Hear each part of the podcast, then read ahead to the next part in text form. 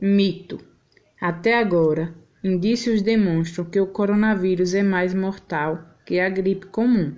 No entanto, ainda há muita incerteza em torno da taxa de mortalidade do vírus.